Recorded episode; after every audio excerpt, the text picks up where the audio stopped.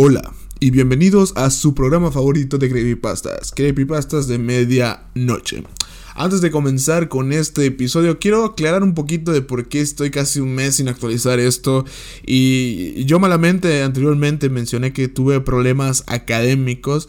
Y, y un seguidor muy, muy lindo me dijo que que, lo educativo y académico no se debe considerar un problema. Así que bueno, tuve situaciones académicas complicadas debido a que, aunque no me crean, grabando este al 20 de diciembre de 2021, no he terminado el semestre y todavía estoy en evaluaciones. Entonces, eh, bueno, realmente conseguí tiempo para grabar por las vacaciones dicembrinas, pero bueno, eh, eh, es un poco complicado explicar el proceso que llevo de calendario, pero bueno. Lo bueno es que conseguí tiempo y creo y qué mejor para narrar una creepypasta, una saga entera que ya había descuidado malamente eh, nada más, una de, las, una de mis sagas de creepypastas favoritas llamada Tommy Taffy. Ya se la saben. Igual, si les recuerdo que si no han visto el episodio anterior, esta es una continuación de la segunda parte. Si no lo han visto, aquí abajo en la descripción del episodio va a estar un link directo a el, al primer episodio. Igualmente, solamente te deslizas en el buscador del podcast, ahí va a salir Tommy Taffy. parte 1, ¿no? Y bueno, antes de comenzar, ya se la saben, los saludos de este episodio. Ya se saben, si ser saludado en el siguiente episodio, eh, sígueme en Instagram y ya no hay mucha ciencia, aquí ya tengo el registro. Entonces iniciamos con un saludo y un abrazo a Jordi o Gustavo Ripoll, muchas gracias por seguirme, crack, a Javiera B.O., a Fernando Suárez, a Víctor Castañeda, a Mills, Millie Hoff, a Verónica o Riberu, a Daniela o Belushi, a Pinkadelic, a Verónica, o como inservible X también tiene así el nombre, tiene así el nombre. Eh, Carlos Gael Martínez, a Jaime, a Jaime Robles y a Gabriel Rojas. Muchas gracias por seguirme, crack. A todos ellos y pues un saludote y un gran abrazo y, un y gracias por escuchar este podcast, ¿no? Pero bueno, ya sin nada más trabas y sin meter más relleno, pues vamos a dar inicio a la creepypasta de Tommy Taffy. Parte 2. Su nombre era Tommy Taffy. Comencemos.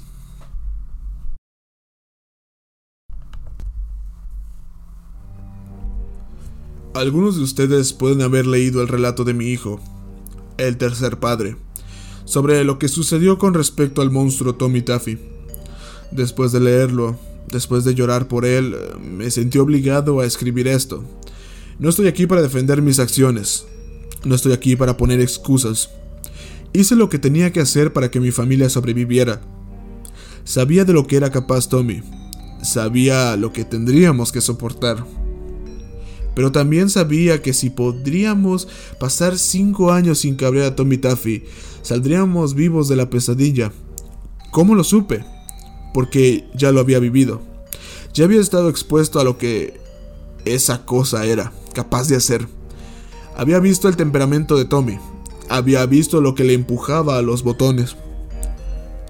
Ya había cumplido mis cinco años. Como dije, no estoy aquí para defenderme. Lo que le pasó a mi familia es indescriptible, pero estamos vivos. No, en cambio, estoy escribiendo esto para que pueda entender por qué hice lo que hice.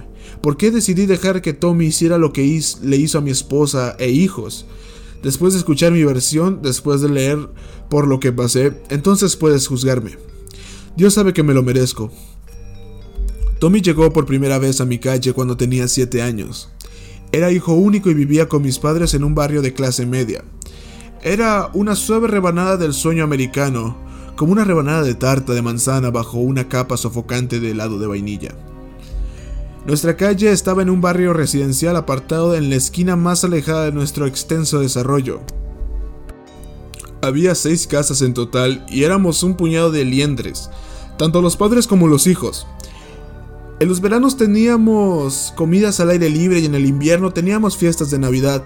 Era casi como si nuestro bloque fuera una gran familia. Todos se cuidaron los unos a los otros, todos fueron generosos y considerados. Era una época diferente, cuando la gente confiaba entre sí. Pero nuestra imagen perfecta de la vida se hizo añicos cuando Él llegó. Jesús, nunca lo olvidaré. Julio de 1969.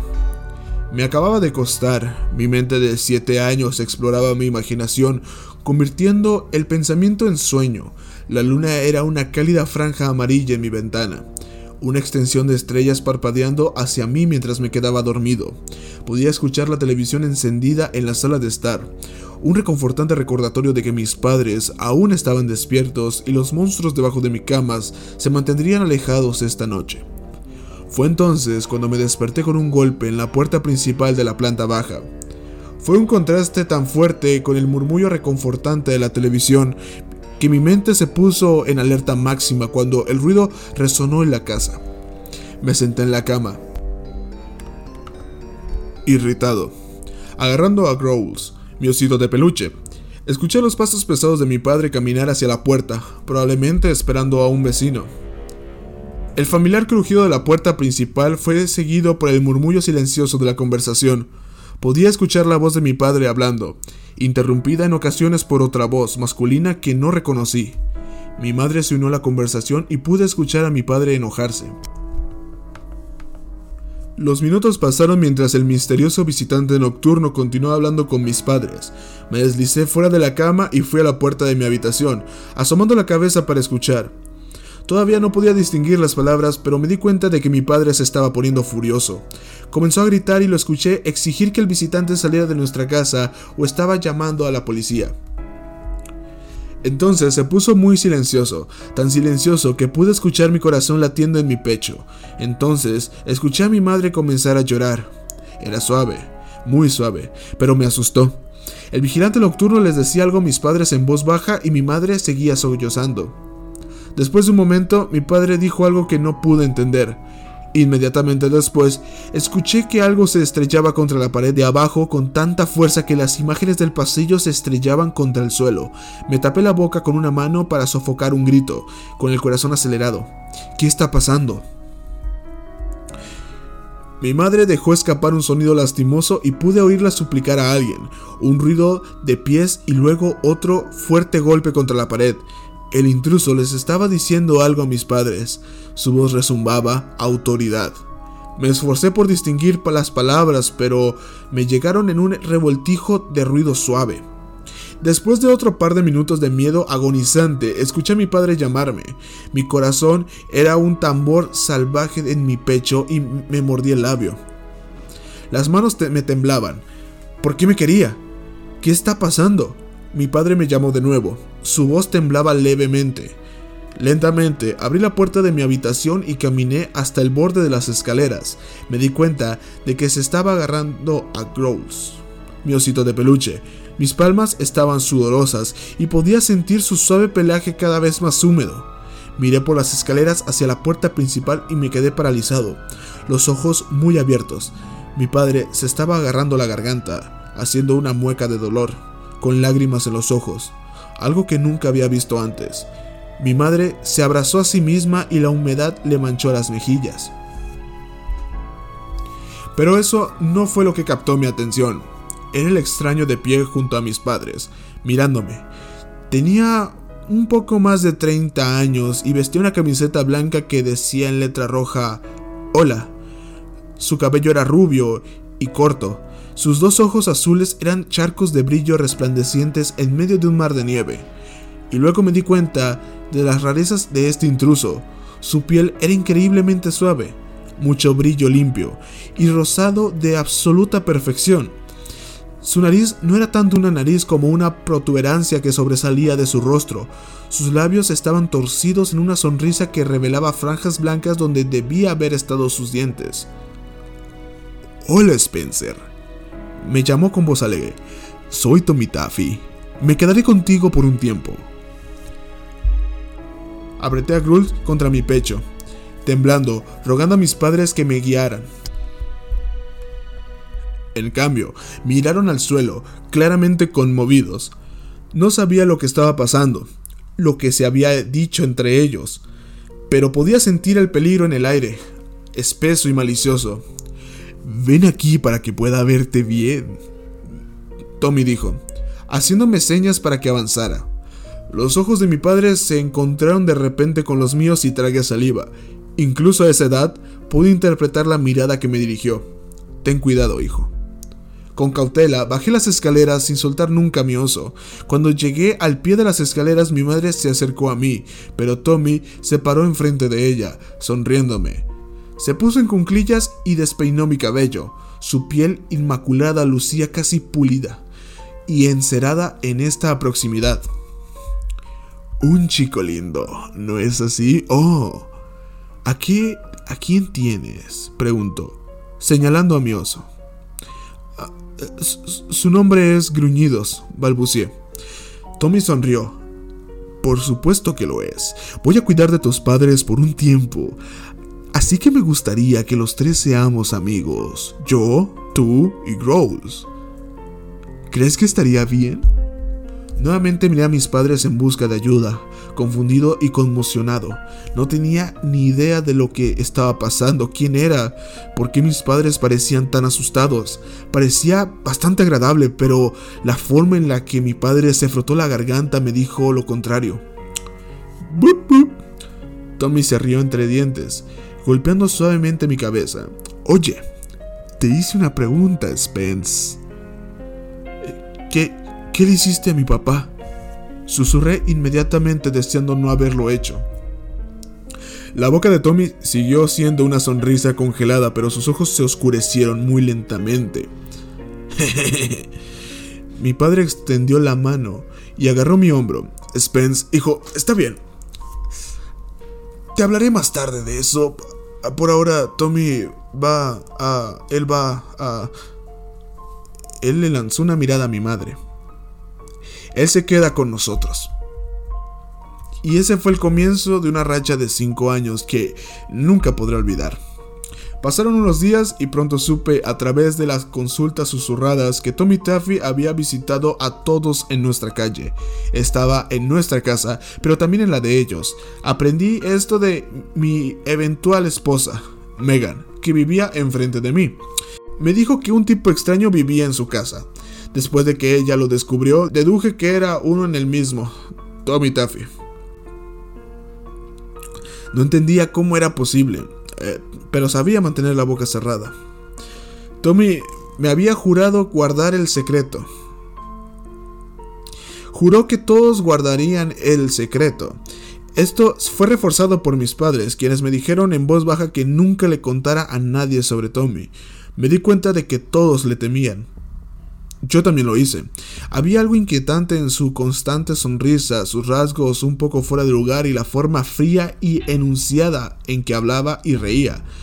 No sabía qué les había dicho a mis padres para evitar que fueran a la policía, porque le permitían vivir en nuestra casa, pero debió ser terrible. Éramos rehenes de nuestra propia casa. Por supuesto, Tommy no nos mantuvo allí, pero sabíamos que estaría esperando una vez que regresáramos. Por la noche, Tommy nos sentaba y nos daba lecciones de vida.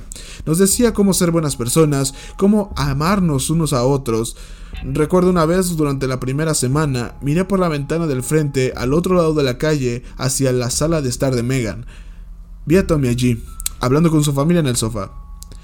El Tommy que estaba enfrente a mi familia dejó de hablar de inmediato y me miró fijamente durante mucho tiempo. Luego se acercó a la ventana y cerró las cortinas antes de continuar. Durante las noches, cuando los padres de nuestra calle llegaban a casa del trabajo, los veían reunirse brevemente en la carretera, murmurando entre ellos y lanzándose miradas por encima del hombro. Había un terror mutuo compartido entre ellos, un conocimiento táctico de que tenían que mantener a Tommy en secreto, que involucrar a la policía solo conduciría a, bueno, nada bueno. Me imagino que al llegar Tommy amenazó a nuestra familia y luego mostró algún signo de dominio físico sobre los hombres. Recordé los golpes contra las paredes y la forma en que mi padre se había agarrado la garganta. Pero, ¿qué diablo les había hecho? ¿Por qué le permitieron infestar nuestros hogares? Bueno, un mes después me enteré. Estaban conspirando contra Tommy. Lo iban a matar. Agosto de 1969. Una vez más, me desperté mi letargo. Miré mi reloj de Spider-Man y vi que era más de la medianoche. Limpié el sueño de mis ojos, buscándolo en la oscuridad gruñidos. Cuando encontré a mi oso, escuché golpes desde abajo junto con varias voces. Salí de la cama y fui a la puerta. Las luces de la planta baja estaban apagadas, pero vi rayos de luz que atravesaban la oscuridad. Linternas. Llamé a mis padres, pero vi que la puerta de su dormitorio estaba abierta de par en par. Entonces supe que no estaban en la cama. Siguieron más voces de la planta baja, junto con un respaldo los pisos de madera. Salté cuando un estallido sacudió la noche y luego las voces se desvanecieron. Hay gente entrando al sótano, pensé asustado. Nuestro sótano estaba sin terminar, una extensión de cemento vacío. ¿Por qué iban al sótano? Yo pensé. Silenciosamente, asumiendo que mis padres estuvieran allí, me arrastré hasta el primer piso, apretando a mi oso contra mi pecho. Efectivamente, la puerta del sótano estaba abierta y la luz se veía reflejada en el piso polvoriento. Podía escuchar la voz de mi padre y luego las voces familiares de nuestros vecinos. Estaban hablando con alguien. Estaban enojados. Mi corazón se congeló en mi pecho cuando alguien se rió desde las profundidades del sótano. Asegurándome de no hacer ningún sonido, me escabullí hasta la puerta y bajé los dos primeros escalones para mirar la escena debajo de mí.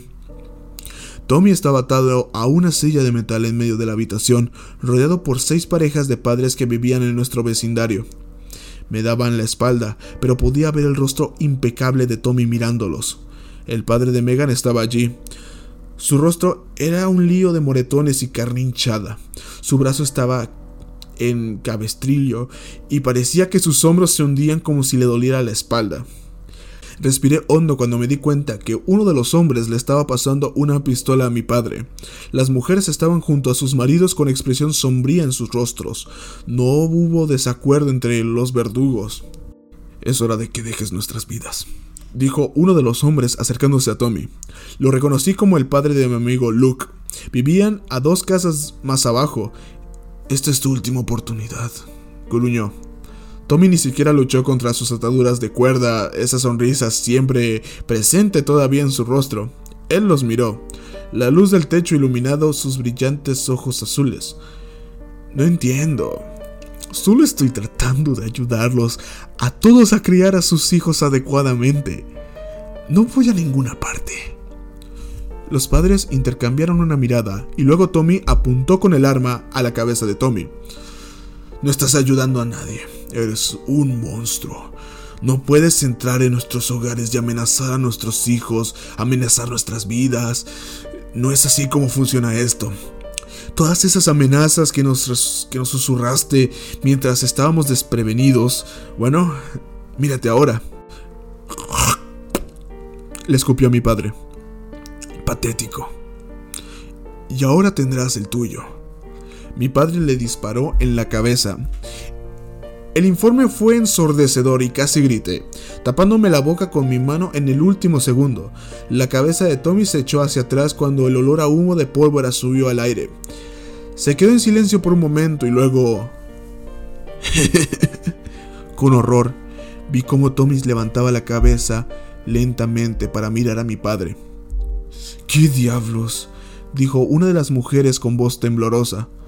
No había sangre, ningún hueso roto nada. Solo un círculo oscuro en la frente de Tommy donde había pasado la bala.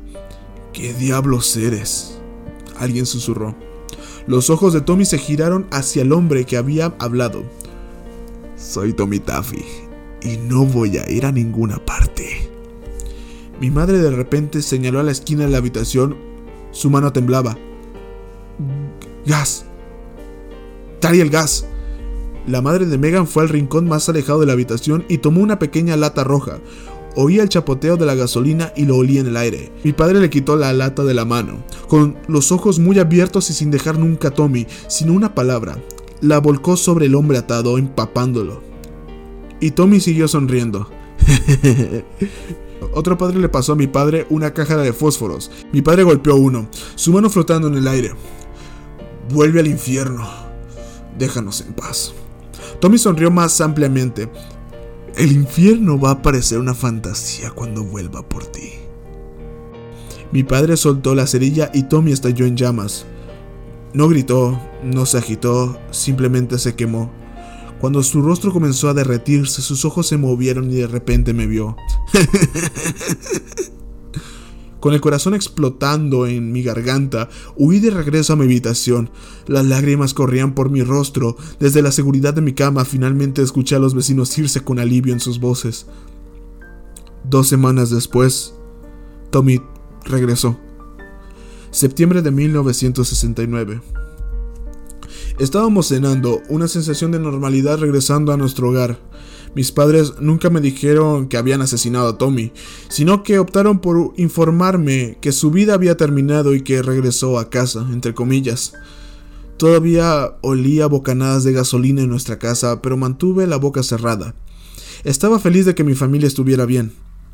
El sol se estaba poniendo y la luz anaranjada agonizante se filtraba a través de la ventana de la sala de estar y se extendía por el suelo para cubrir la mesa del comedor. Mi madre y mi padre se sentaron en los extremos opuestos de la mesa charlando sobre sus días. Me di cuenta de que todavía estaban conmocionados, pero admiré la forma en que estaban tratando de devolver sus vidas a lo que antes eran de que Tommy apareciera. Mientras me metía puré de patatas en la boca, la puerta principal se abrió de golpe. Me di la vuelta, saltando cuando la madera se astilló y las bisagras crujieron. Dejé caer mi tenedor. Los ojos se agrandaron. Era Tommy y parecía furioso. Las bocas de mis padres cayeron al unísono, pero antes de que pudieran hablar, Tommy marchó hacia nosotros con una velocidad alarmante y volcó la mesa de la cocina. Los platos llenos de comida se hicieron añicos en el suelo y mi padre se incorporó a medias. El miedo lo paralizó. Sin decir una palabra, Tommy agarró a mi padre por el cuello y lo arrastró hasta la pared donde arañó la cara a través de la piedra plana. Mi madre gritó y corrió a ayudar a mi padre, pero Tommy se giró sobre ella y le dio un puñetazo en los dientes, haciéndola caer al suelo. Sintiendo mi vejiga irse, el pánico arañando mi garganta, vi cómo Tommy sacaba la cabeza ensangrentada de mi padre de la pared. Chorreando, aturdido, mi padre trató de soltarse del agarre de hierro de Tommy, pero no sirvió de nada. Con los ojos oscuros y la boca apretada en un gruñido, Tommy puso una mano sobre la garganta de mi padre y lo arrastró a la sala de estar. Sin detenerse lo arrojó por la ventana y salió al jardín delantero. Era un desastre de lágrimas y terror.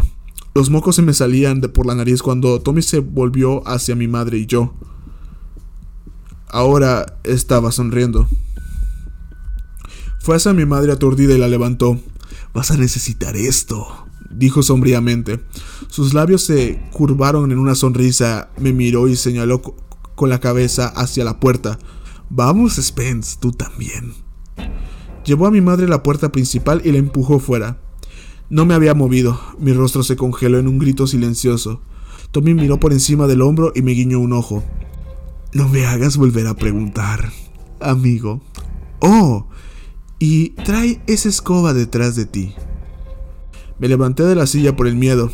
Me levanté, tomé la escoba de la cocina y me acerqué a Tommy. Mis pantalones apestaban a orina. Tommy puso una mano en mi hombro y me guió afuera hasta que me parara junto a nuestro buzón. Vi a mi padre revolcarse en la hierba, un lío de sangre y cristales, a mi madre arrodillada ante él, llorando. Nuestros vecinos salían de sus casas con los ojos muy abiertos, con expresión de horror en sus rostros al ver a Tommy. ¡Agrupar! gritó indicándoles que se acercaran. Mira lo que has hecho. Vi a Megan en la puerta de su casa al otro lado de la calle frente a una pálida capa de nieve. Me miró y la vi empezar a llorar, hundiendo el rostro entre las manos. Impresionados por la obediencia, nuestros vecinos vinieron y se quedaron alrededor de nuestro pequeño jardín frente a la calle, todos los ojos puestos en mi padre y mi madre.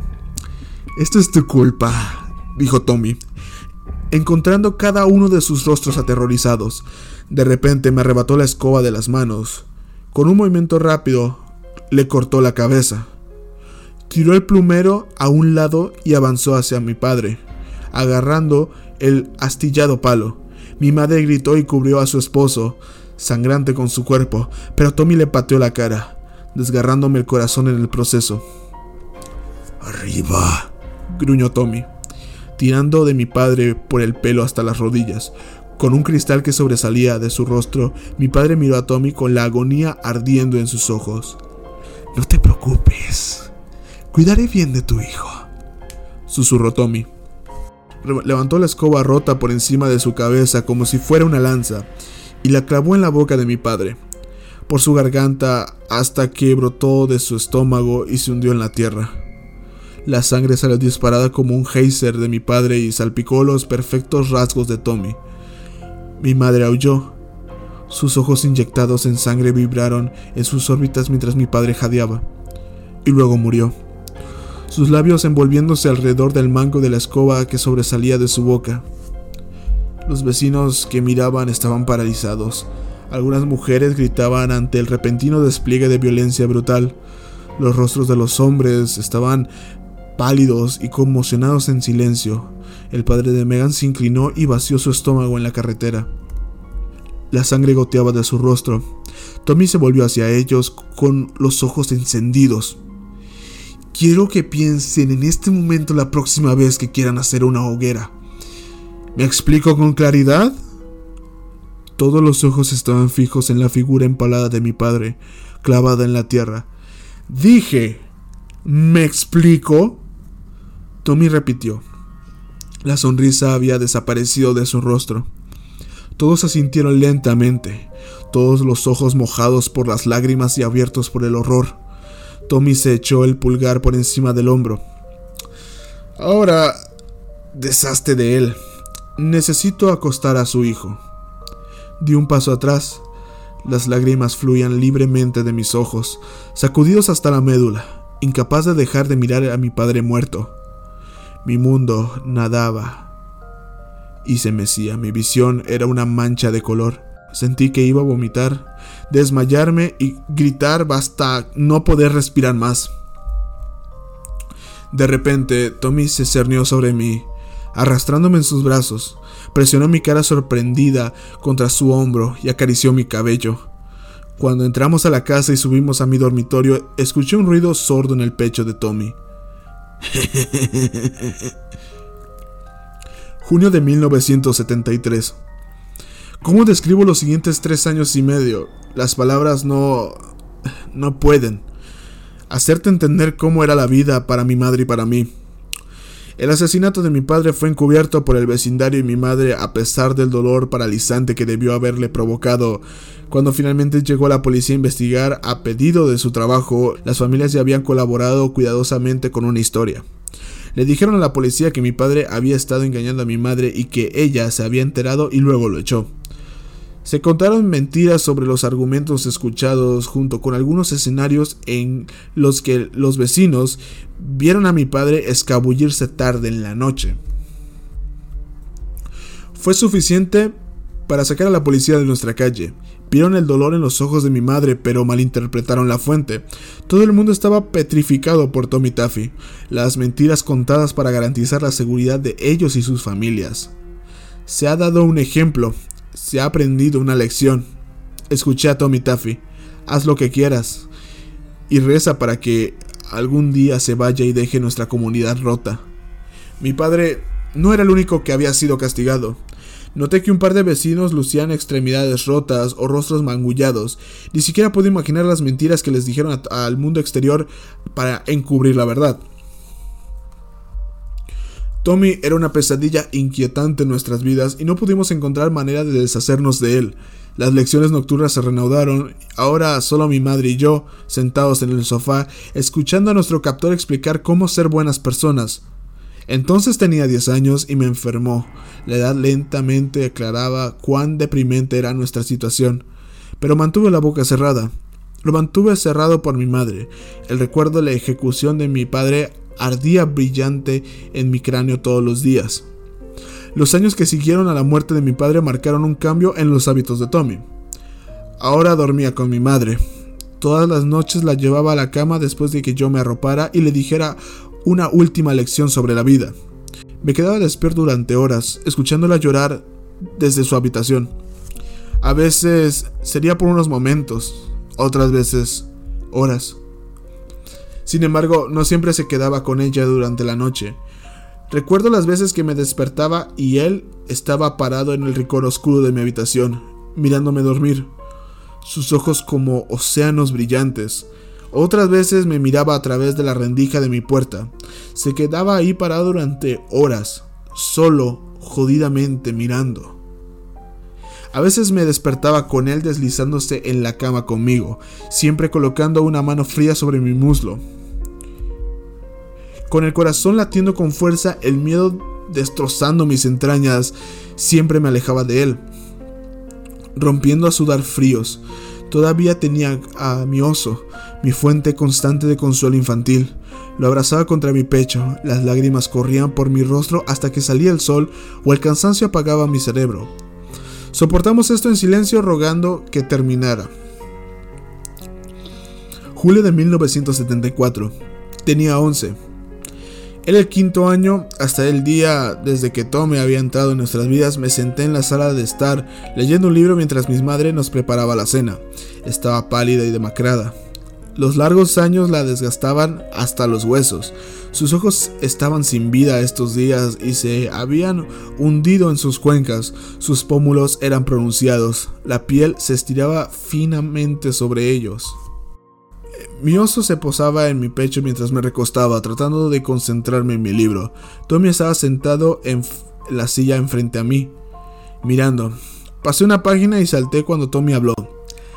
¿Realmente amas esa cosa, no es así? Me volví hacia Tommy. ¿Mi, libro?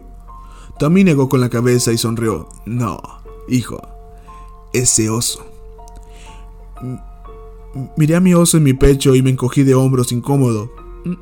Supongo que sí. Tommy se inclinó hacia adelante, entrelazando los dedos.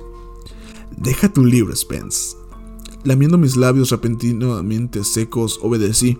Noté que mi madre estaba mirando desde la cocina, luciendo alarmada. ¿Sabes lo que significa el amor? Preguntó Tommy. Jugué con el oso con los ojos bajos. Ah, eh, eh, eso significa que te preocupas mucho por alguien. Tommy negó con la cabeza. Nah, nah, buen intento. De repente se acercó y se sentó a mi lado, colocando una mano en mi pierna, acariciándola. Amor significa que quieres culiar con algo tan mal que morirías si no lo hicieras. Escuché a mi madre dejar caer algo en la cocina, pero no me atreví a apartar los ojos de Tommy. Tommy señaló a mi oso. ¿Quieres culiarte a Tosito de peluche? Había escuchado a algunos niños en la escuela hablar sobre el sexo, pero aún no tenía una comprensión clara de lo que era, así que simplemente negué con la cabeza, con las palmas de las manos sudorosas. Tommy parecía confundido, pero acabas de decir que te encanta tu oso, entonces, ¿no lo amas? Mi madre dio un paso hacia nosotros, pero sus manos se cerraron en puños, pero mantuvo la boca cerrada y los labios como una delgada línea blanca. Supongo que no lo amo, balbucié, sintiendo la mano de Tommy apretarse en mi muslo. Tommy puso su otra mano en la parte de atrás de mi cabeza. ¿Por qué no le das un besito? ¿Ves lo que piensas? ¿Sí? Me sentí avergonzado y humillado con solo pensarlo. Mis mejillas ardían. Traté de reírme como si pensara que era una broma, pero Tommy empujó lentamente mi cabeza hacia el oso. Adelante, hijo, no tengas miedo. Le instruyó. Podía sentir lágrimas en mis ojos mientras guiaba mi boca hacia mi oso y besé suavemente su nariz, dándole la vuelta de inmediato. Hazlo de nuevo, susurró Tommy. Muéstrale cuánto lo amas. Sollozando, las lágrimas rodeando ahora mi rostro, levanté a mi oso y planté algunos besos en su nariz gastada. Mi cara estaba sonrojada y mi corazón estaba acelerado. Me sentí un tonto, absolutamente aterrorizado, la mano de Tommy como un apretón en la parte de atrás de mi cabeza, incitándome a seguir. Lámele un poco, susurró Tommy a mi oído. De repente aparté la cabeza de un tirón y lancé a mi oso a través de la habitación, sollozando abiertamente ahora. No lo amo, lo odio, lo odio.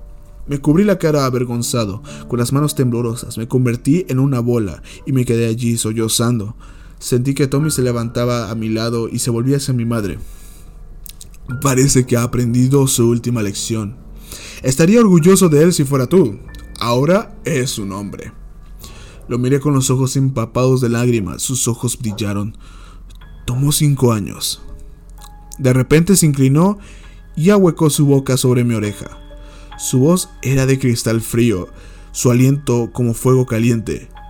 Tus pequeños también tendrán cinco años, Spence. Y con eso miró a mi madre por última vez y luego salió por la puerta. Mi madre me apresuró y me tomó en sus brazos, consolándome mientras lloraba. Tommy nunca regresó a nuestra casa. Pasó el tiempo y crecí. Crecí siempre esperando que Tommy apareciera de nuevo, entrara irrumpiendo por parte de nuestra puerta principal, pero nunca lo hizo. Los años se desvanecieron y la parte del, del horror y del dolor comenzaron a desvanecerse también. Sin embargo, nunca fuimos los mismos. ¿Cómo podíamos ser? Mi madre era un caparazón de las mujeres que solía ser. La tortura mental que había sufrido había roto algo dentro de ella que nunca recuperaría. Pero Dios, ella me amó y trató de curar las pesadillas de esos cinco años. Pasó un año antes de que mi madre se atreviera a preguntarle a la madre de Megan si Tommy también se había ido de su casa. Él era. El vecindario estaba libre, increíblemente libre del monstruo que nos había aterrorizado durante cinco años horribles. Nunca entendí cuáles fueron las intenciones de las últimas palabras de Tommy para mí, qué significaban, hasta que fue demasiado tarde. Cuando cumplí 25 me casé con Megan. Un año después estábamos esperando un hijo. Y ahora has escuchado el resto de mi pobre hijo. Dios, perdóname por tener hijos. Dios, perdóname.